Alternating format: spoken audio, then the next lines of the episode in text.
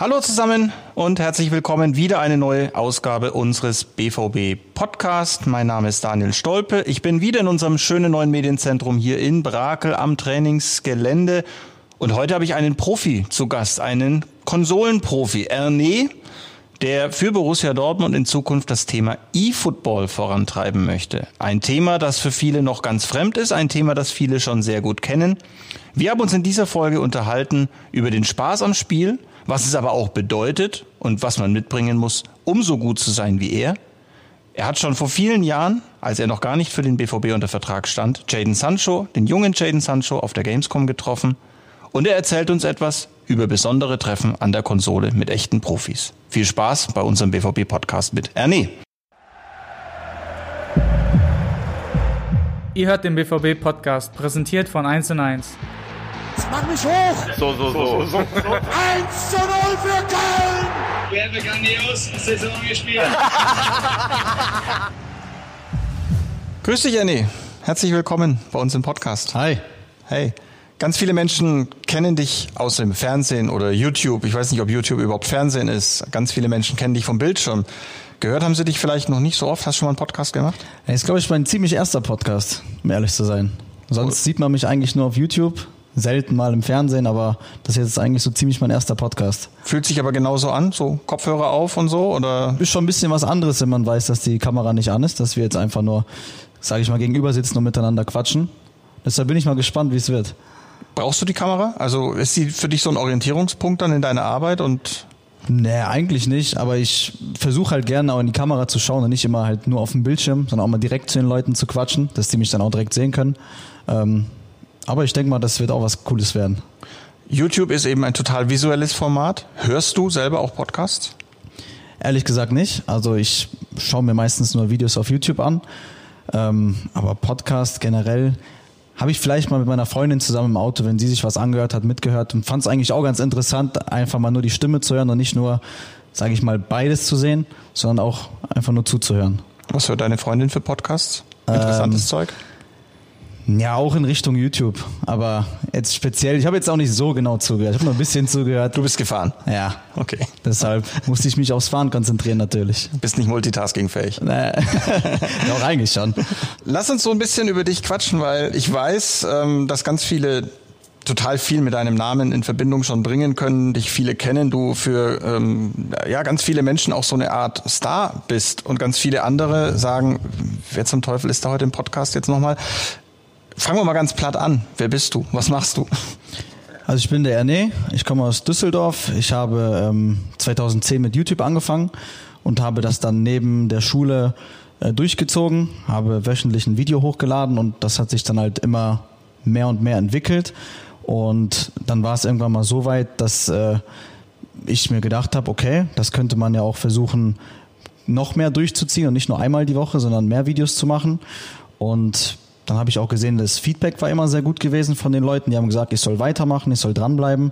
Und so hat sich das dann alles im Laufe der Jahre entwickelt. Ich bin immer dran geblieben, habe versucht durchzuziehen und habe mir da was Großes auf jeden Fall aufgebaut. Was waren deine ersten Videos von Anfang an FIFA oder? Ja, mein erstes Video war sogar eine Skill Compilation, heißt das. Ich habe meine besten Tricks und Tore zusammengeschnitten, habe das dann auf YouTube hochgeladen und das hatte dann am ersten Tag irgendwie 200 Klicks gehabt, was jetzt, sage ich mal, nicht so viel ist, aber damals zu der Zeit, wo man dann 200 Klicks gemacht hat, man hat sich gefragt, woher kommen die Leute, wie kann das sein? Und dann haben die das nach und nach äh, immer mehr bewertet, gesehen die Leute und haben dann auch mal gesagt, wir wollen auch mal sehen, wer dahinter steckt. Und dann habe ich mich das erste Mal vor der Kamera gezeigt, habe halt die Tricks auch gezeigt, da waren die halt sehr interessiert und so hat das alles dann seinen Lauf genommen. Ich finde das ja schon spannend. Also 2010 muss ich jetzt mal zurückdenken, zehn Jahre her, da habe ich wahrscheinlich schon gar nicht mehr Konsole gespielt. Ich bin so, ich gehöre so ins Museum. Ich habe mit äh, Okay. Sega Mega Drive angefangen. Ich weiß nicht, ob dir das noch was sagt. Und Sega Master System und dann kam Nintendo und so FIFA 98. Da war ich richtig gut. Da gab es eine Hallenfußball-Variante, da konnte man Ja, alles stimmt, wegrätschen. Ja, da war ich gut, aber dann hat es auch leider sehr, sehr schnell bei mir aufgehört. Ähm, ja, wie geht sowas dann weiter? Also man kann dann ähm, bei YouTube Videos einstellen und dann kommt da die Menschen und finden das alles cool und kommentieren und man interagiert und das, das wächst dann so organisch oder wie, wie ging das bei Genau, also ich hatte jetzt nicht, sage ich mal, so einen Zeitpunkt, wo ich gesagt habe, ey, da ging es von 0 auf 100 nach oben, sondern ähm, das ging halt alles mit der Zeit. Es kommt ja jedes Jahr zum Beispiel ein FIFA-Teil raus, also immer neue Features, neues Gameplay und da kann man auch immer neue Formate bringen und das spricht sich natürlich rum, wenn jemand das Video cool findet, der ist jetzt gerade in der Schule und der zeigt das dann seinen Mitschülern. Ähm, und so geht das dann halt alles weiter und so spricht sich das rum und immer mehr Leute werden halt darauf aufmerksam.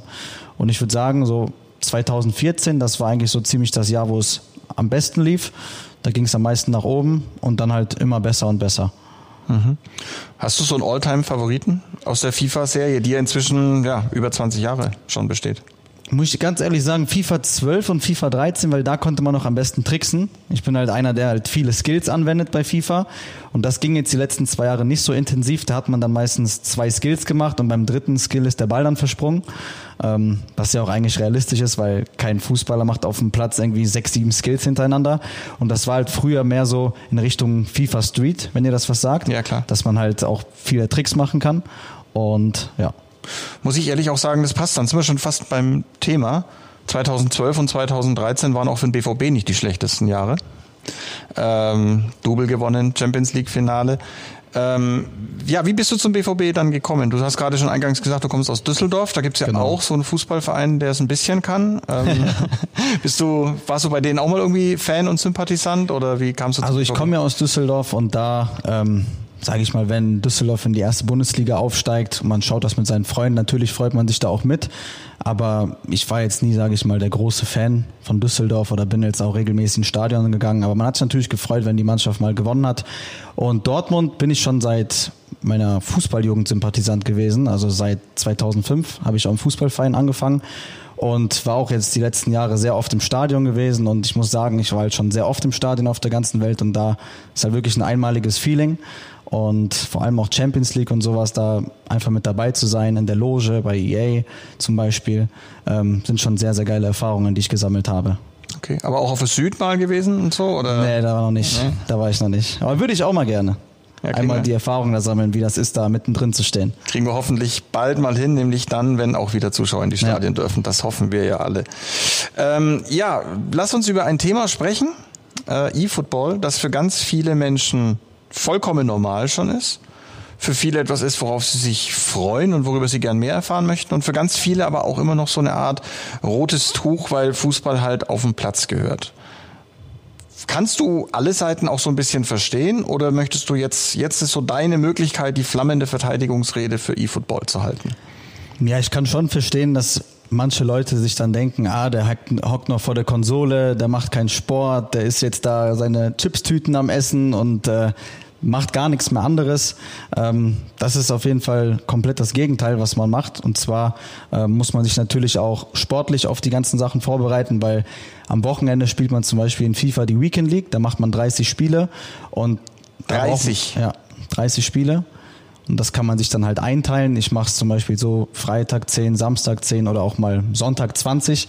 Und da merkt man dann natürlich auch, dass nach 10 Spielen die Konzentration nachlässt. Und deshalb ist, ist das nicht einfach nur zocken, sondern man muss halt auch wirklich, finde ich persönlich, ähm, eine Ablenkung haben oder auch andere Hobbys nebenbei oder auch mal ins Fitnessstudio gehen oder laufen gehen, joggen gehen, sich fit halten und nicht jetzt einfach nur zu Hause hocken, weil da gewinnst du keine Konzentration. Du musst halt auch auf die Ernährung achten, weil ich merke es ja selber, wenn ich jetzt mal morgens aufstehe und dann halt ein Video aufnehme, bin ich nicht so konzentriert, wie wenn ich jetzt vernünftig gegessen habe und dann in den Stream gehe oder in das Video gehe. Und deshalb äh, finde ich, klar kann ich die Leute auch verstehen, aber das ist halt auch sehr viel Kopfsache. Das ist nicht einfach nur spielen. Man muss sich auch vorbereiten. Man muss sich Taktiken anschauen, Sachen beibringen, gucken, was dieses Jahr in FIFA zum Beispiel am besten klappt und das dann halt auch extrem trainieren, damit man halt auch auf diesem Niveau spielen kann. Also das ist jetzt nicht einfach so, einer zockt und der wird dann jetzt zum weltbesten Spieler, der muss halt auch trainieren und wirklich konsequent am Ball bleiben, weil die Konkurrenz wird halt immer größer. Das entwickelt sich ja auch die letzten Jahre sehr extrem und deshalb muss man halt immer versuchen, dran zu bleiben und in meinen Augen auch immer eine Ablenkung zu haben und nicht immer nur jeden Tag, sage ich mal, acht Stunden am Tag zu zocken oder sowas. Ich muss jetzt wirklich gestehen, ich bin in dieser Materie relativ fremd, deswegen frage ich auch gerne mhm. ähm, vielleicht Fragen, wo du sagst, meine Güte, der weiß gar nichts. Ähm, ist ja kein Problem. äh, wie gut bist du dann? Also wenn du Weekend League spielst und 30 Spiele machst, wie funktioniert da das, das Ranking? Bist du nationale Spitze? Also ich bin, sage ich mal, jetzt hier beim BVB für den Bereich Content Creator zuständig. Das heißt, mehr so fürs Entertainment-mäßige, die Leute zu unterhalten, ein paar coole Videos zu machen. Also jetzt nicht im professionellen Bereich, aber äh, ich versuche natürlich auch mein Bestes und ähm, am Wochenende bei den 30 Spielen, da läuft es halt so ab. Zum Beispiel, ich mache jetzt die ersten 10 und gewinne alle 10 dann kommen halt immer bessere Gegner, die auch ungefähr so stehen wie ich, zum Beispiel 9-1, 8-2 und da wird es halt immer schwerer, da oben mit, anzu, mit anzupeilen. Und deshalb äh, finde ich, das ist auf jeden Fall ein sehr cooles Format, wo man sich halt auch selber beweisen kann und wenn man dann 29 Siege holt oder 30, ist man in der sogenannten Top 100 der Welt für diese Woche, bekommt dann auch dementsprechend ähm, Packs, wo du Spieler ziehen kannst und dein Team weiter verbessern kannst. Ähm, und so läuft halt auch das System ab, wie man sich für die ganzen internationalen Turniere qualifiziert. Da muss man halt die Weekend League spielen und eigentlich immer versuchen, jede Woche in der Top 100 zu sein. Also man hat da schon einen sehr hohen Druck und da kann jetzt, sage ich mal, so ein Casual Gamer ist halt schwer für den da mitzuhalten, da ganz oben. Ne, die holen dann meistens halt 14 bis 17 Siege. Und du? Ich hole halt so ja, die letzten Male waren es halt 23 mal 25, aber auch in der ersten Weekend League dieses Jahr, da habe ich sogar ein 30-0 geschafft, also alle 30 Spiele zu gewinnen. Respekt. Bin Platz 8 der Welt geworden, aber ich sehe mich jetzt auch nicht so in diesem professionellen FIFA-Bereich, wo Aber ich Platz da 8 der Welt in einem noch Hobby-Amateur-Bereich. Also jetzt nicht im Profi-Zocker-Bereich. Also das kann man schon so sagen, dass das der professionelle Bereich ist. Also es ändert sich ja jede Woche. Man muss ja jedes Wochenende mitspielen. Und wenn ich dann darauf die Woche 23 Siege hole, dann bin ich natürlich nicht mehr Platz 8, sondern das wird dann halt monatlich zusammengezählt und die besten 100 Spieler die kommen dann halt zu einem Turnier und da geht's dann halt immer weiter. Und das ist schon ein sehr, sehr langer Weg, das muss man ehrlich sagen. Und da braucht man auch wirklich gute Nerven, weil äh, da passieren natürlich auch mal ein paar Sachen, wo die den Ball nicht reinmachen. Da ist man halt sehr emotional dabei, so wie bei mir. Wenn ich da jetzt ähm, zum Beispiel 29-0 stehe und das 30. Spiel verliere, dann raste ich auch mal aus oder zeige Emotionen. Ähm, Dann fliegt die Konsole durchs Wohnzimmer. genau, dann fliegt auch mal der Controller gegen den Bildschirm. Aber ja, so ist das auf jeden Fall da. Jetzt hast du gerade schon gesagt, du bist äh, beim BVB Content Creator und jetzt werden all die äh, Kritiker da draußen sagen, Jesus, red doch Deutsch mit mir. Content Creator, also du erstellst Inhalte. Ähm, du bist jetzt sozusagen der Produzent, der, der Regisseur, der kreative Mastermind hinter den Formaten, die wir da so in Zukunft produzieren möchten. Genau, ein Content Creator ähm, ist halt auch dafür zuständig, dass man Formate entwickelt, die den Leuten Spaß macht, die die Leute sich anschauen und da versuchen natürlich auch so gut es geht die Fans mit einzubinden, dass die auch mal zum Beispiel gegen unsere E-Footballer Eldin und Dennis spielen können, sich mal gegen die messen können und natürlich gehört auch dazu, dass wir mit den Profifußballern äh, Formate auf die Beine stellen. Alles generell dreht sich ums Entertainment, dass wir halt geile Videos machen, die den Leuten Spaß machen, dass die Leute Feedback zu den ganzen Projekten geben können und wir dann auch ähm, versuchen, das Ganze so gut es geht an die Hand zu nehmen und dieses Projekt immer größer und größer zu machen. Und so wird dann auf jeden Fall der Start vom Content Creator sein. Ich muss gestehen, ich habe mich näher mit der ganzen Sache und der ganzen Thematik beschäftigt, natürlich in dieser Zeit von Corona, als dann auch die Bundesliga Home Challenge ähm, mhm. kam. Wie war das für dich? War das für dich auch so ein Meilenstein, Meilensteinchen auf dem Weg, äh, E-Football eine Akzeptanz zu verschaffen? Ähm, fand ich auf jeden Fall schon. Es machen ja auch immer mehr Bundesliga-Vereine aus der ersten und zweiten Liga mit, was mich persönlich sehr freut, dass man da jetzt, sage ich mal, eine eigene Liga aufbauen konnte. Und äh, da war es für mich auf jeden Fall eine sehr große Ehre, für den BVB spielen zu dürfen, das Ganze zu moderieren.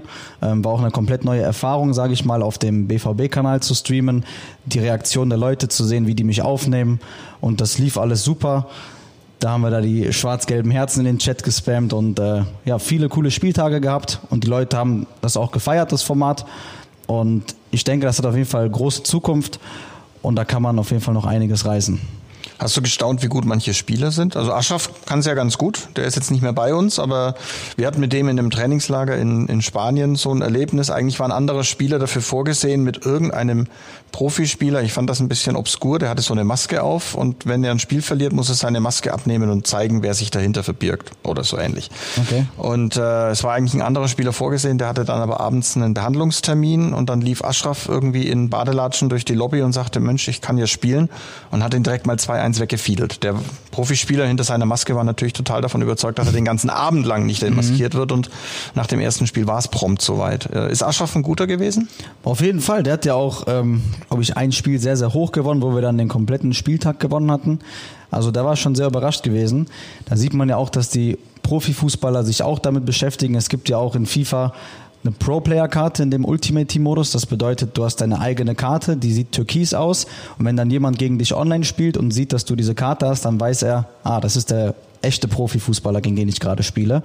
Und das finde ich auf jeden Fall ist ein sehr cooles Feature. Und das freut mich auch, je mehr Fußballer sich daran beteiligen, diesen Modus auch zu spielen. Weil somit sieht man auch, dass das Ganze auch ernst genommen wird, finde ich. Kommt das oft vor, dass die Jungs dann selber online sind und zocken? Auf jeden Fall. Ja, ich habe da auch schon einige spielen sehen. Ähm, und die waren dann auch nicht schlecht. Die spielen dann auch sogar die Weekend League, von der ich dir gerade erzählt habe. Oh, Ich weiß jetzt nicht, wie viele Siege die holen, aber ein Kollege von mir hat jetzt auch mal gegen einen gespielt, hat den 5-0 weggeklatscht. Einer Und- von uns, oder? Nee, nee, das war einer von Paris gewesen. Und äh, ja. Ach, dieser Neymar, von dem alle sprechen. Ah. nee, nee, aber da sieht man ja auch, dass die halt das gerne spielen und das freut einen natürlich umso mehr, wenn man halt gegen einen echten Profi spielt und weiß, ah, der sitzt gerade hinter der Konsole. Ja, ist gut, dass du keine Namen nennst, wenn unser Trainer dann sich den Podcast reinpfeift über E-Football, nicht, dass der erschrickt, wenn er hört, dass die Jungs dann auch zocken. Ah, okay, okay.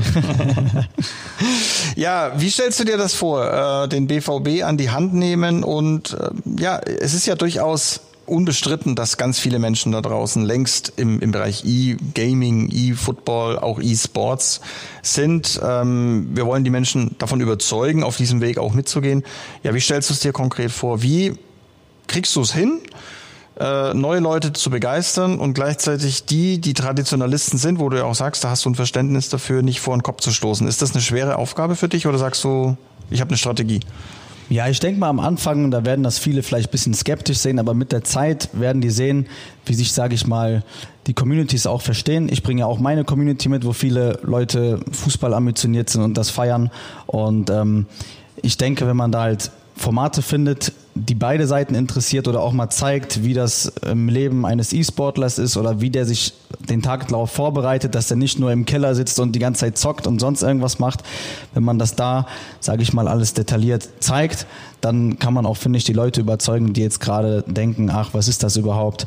Und ähm, da werden wir auch natürlich Formate auf die Beine stellen, wo wir die Leute mit einbringen werden, wo die halt zum Beispiel auch mal was gewinnen können oder mit uns selbst spielen können und ähm, auch Content-Formate vorstellen können, was die sich vielleicht vorstellen, worauf die Bock hätten. Und so kann man, finde ich, Schritt für Schritt alles aufbauen. Und ich sehe da auf jeden Fall eine große Zukunft drin und das freut mich auf jeden Fall auch, dass der BVB jetzt da mit eingestiegen ist. Der Ansatz von Borussia Dortmund ist ja, egal was man tut, jetzt nicht irgendwo die Besten der Besten einkaufen, oben einfach auf die Spitze draufsetzen und sagen, super, wir sind Weltmeister, sondern das Ganze von der Basis zu beginnen. Ist das ein Ansatz, ähm, der für dich eine Herausforderung ist, den du charmant findest? Auf jeden Fall. Ich finde es nicht so geil, wenn man jetzt einfach, sage ich mal, wenn sich jetzt Dortmund den besten Spieler der Welt geholt hätte, klar wäre das auch ein bisschen Ansehen gewesen. Aber ich finde, das ist halt geil, wenn man junge Spieler nimmt, die dann trainiert und den Leuten auch zeigt, dass man aus einem 16-jährigen Spieler in ein, zwei Jahren einer der Besten der Welt machen kann. Und so hat man es ja zum Beispiel auch hier bei Spielern gesehen wie Sancho. Ich habe den ja mal vor zwei Jahren kennengelernt auf der Gamescom und da war der halt komplett neu bei Dortmund, da kannte den halt fast niemand und dann hat er sich halt auch extrem entwickelt und das ist halt das, wofür der BVB steht, dass man junge Talente holt und die dann halt zu guten Spielern formt. Und so funktioniert das, denke ich, auch im E-Sport, wenn man halt die Spieler ähm, trainiert. Wir haben ja auch einen Trainer, der sich um die Spieler kümmert. Und da sieht man auch, dass das nicht alles nur Zocken ist, sondern auch vieles dahinter steckt mit Taktiken, die die Spieler darauf vorbereitet. Oder wenn jetzt ein einer auf dem Turnier mitspielt, äh, dass der dann auch gecoacht werden muss, damit er nicht seine Fassung verliert oder sich aufregt, wenn der Ball reingeht, sondern der Coach hinter ihm steht und sagt, mach weiter, zieh dein Ding durch. Und ja, Wer ist unser Coach? unser Coach, das ist der Stefan. Das ist der Stefan. Das ist der Stefan. Stefan, grüß dich. Und, und unser Team, ähm, du hast gerade von 16-Jährigen gesprochen, kann man schon ein bisschen mehr dazu sagen? Also viele, die uns jetzt eben auch zuhören und sagen, jetzt möchte ich mal jemanden kennenlernen, äh, der für den BVB spielt. Ja, das sind zwei äh, junge Talente, Eldin und Dennis. Und ähm, ich habe jetzt auch schon zum Beispiel gegen Eldin öfter mal gespielt und ich merke auch für sein Alter, der hat es auf jeden Fall richtig drauf. Aus dem kann man da auf jeden Fall was machen. Die sind beide 16, tatsächlich. Soweit ich weiß schon. Also sind beide Sehr, sehr jung. Beides sehr jung. Ja. Und äh, beides Dortmunder? Ähm, Eldin kommt aus Österreich und Dennis kommt hier aus äh, Dortmund. Aus ja. Dortmund. Sehr gut. Genau. Sehr gut. Und sind halt beides gute FIFA-Spieler, aber jetzt, die gehören natürlich jetzt noch nicht zur Elite, sage ich mal. Und deshalb ist es halt umso interessanter, aus jüngeren Spielern gute Spieler zu formen und nicht direkt, sage ich mal, die Besten am Start zu haben. Diese, diesen Weg dann zu sehen. Diesen Finde ich persönlich attraktiver anzusehen. Okay. Jetzt hast du schon auch so ein bisschen über die Vorurteile natürlich gesprochen und äh, auch schon ein bisschen erklärt, wie dein Tagesablauf eigentlich aussieht. Also für alle, die uns zuhören und dich jetzt noch nicht von YouTube kennen, da sitzt mir jetzt tatsächlich niemand gegenüber, der 250 Kilo wiegt und den ganzen Tag nur auf dem Sofa sitzt. Ähm, wie viel trainierst du? Meinst du jetzt vor der Konsole? Beschreib's mir. Ich weiß es nicht. Ich, ich weiß es tatsächlich nicht. Also vor bei der mir geht es eigentlich Fitnessstudio. hauptsächlich nicht darum, dass ich äh, groß trainiere, um immer besser zu werden, sondern halt mein Tag sieht meistens so auf, ich stehe auf, äh, frühstücke, mache mir dann Gedanken, was ich für Formate bringe in den nächsten Tagen, weil viele denken halt einfach, ja, ich stehe auf, ich zocke ein bisschen, ähm, schneide das Video, lade das Video hoch und das war's. Nee, da steckt auf jeden Fall sehr, sehr viel mehr dahinter. Man muss da wirklich sich einen Plan machen, was man für Formate bringt. Man will ja auch seine Zuschauer beeindrucken und die ähm, halt dazu bringen, dass die Videos weitergeschaut werden und nicht halt irgendwann langweilig wird. Ist das manchmal so, du spielst, plötzlich gelingt dir ein Trick und du sagst, wow, den habe ich noch nie geschafft und dann willst du den immer wieder schaffen. Ist das sowas dann oder Nee, eigentlich nicht. Also mit Tricks kenne ich mich in FIFA sehr gut aus. Das mache ich ja schon, wie gesagt, seit Anfang an. Jedes Jahr die neuen Tricks bringe ich mir sofort bei und versuche die dann auch anzuwenden. Und das feiern die Leute bei mir zum Beispiel, dass ich halt sehr skillreich spiele und viele Tricks auf dem Platz anwende. Und aber generell wollte ich sagen, dass äh, ein Tag halt nicht nur aussieht, einfach nur zocken, aufnehmen, schneiden, sondern halt auch Planung dahinter steckt, dass das auch in meinen Augen 24-7-Job ist. Man muss halt gucken, wie die Videos ankommen, was die Leute sagen. Und am Wochenende kann ich mich halt nicht einfach zur Ruhe setzen, weil da beginnt ja auch, sage ich mal, die Weekend League. Die streame ich dann halt auch fast jeden, jedes Wochenende. Und deshalb ähm, ist da auf jeden Fall schon sehr viel Arbeit dahinter, weil viele denken halt, wie gesagt, einfach nur zocken und das war's. Aber man muss da wirklich sehr vorbereitet sein. Man muss halt auch konzentriert sein und halt auch ähm, öfter mal Sachen einstecken, sage ich mal, und nicht halt ja einfach nur zocken, das war's. also gehst du auch ins Fitnessstudio, machst auch eine Art Mentaltraining, Konzentrationsübungen? Nee, aber ich, ich gehe jetzt nicht persönlich ins Fitnessstudio in letzter Zeit, das war ich nicht gewesen, aber ähm, ich versuche halt, halt einen Ausgleich zu finden, mal mit Jungs in der Halle Fußball zu spielen oder auch mit Freunden was zu unternehmen und nicht jetzt halt, sage ich mal, den ganzen Tag nur zu Hause vor der Konsole zu sitzen und ähm, ja, mir halt Gedanken zu machen, wie es halt in Zukunft weitergeht, was ich für Formate bringe. Also da steckt schon sehr viel Planung dahinter. Bist du auf dem Platz und auch an der Konsole ein offensiver Spieler oder eher so die kontrollierte? Also in. Real Life, ich habe ja zwölf Jahre Fußball gespielt, auch einmal in der Niederrheinliga. Ähm, da war ich halt im linken Abwehrbereich unterwegs und im linken Mittelfeld. Aber jetzt so auf der Konsole würde ich mich halt eher mehr vorne einschätzen, mehr so der die Tricks macht und sowas.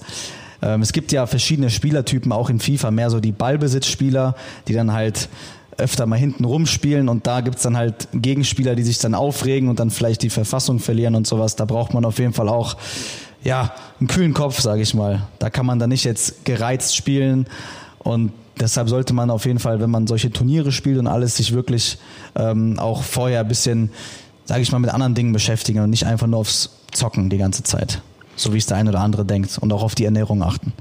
Wie realistisch sind die FIFA-Spiele heutzutage eigentlich? Also ich lese das so am Rande, wenn ein neues Spiel rauskommt, dann heißt es immer, ah, das Gameplay ist jetzt irgendwie total blöd und es hat jetzt irgendwie gar nichts mehr damit zu tun und der nächste Teil ist dann wieder sehr viel besser und dies und das und jenes. Ähm, kann man überhaupt noch irgendwelche Vergleiche anstellen, wenn man ein Fußballspiel auf dem Platz, im Stadion oder im Fernsehen sieht und wie quasi die Adaption des Ganzen auf der Konsole und bei, bei FIFA ist?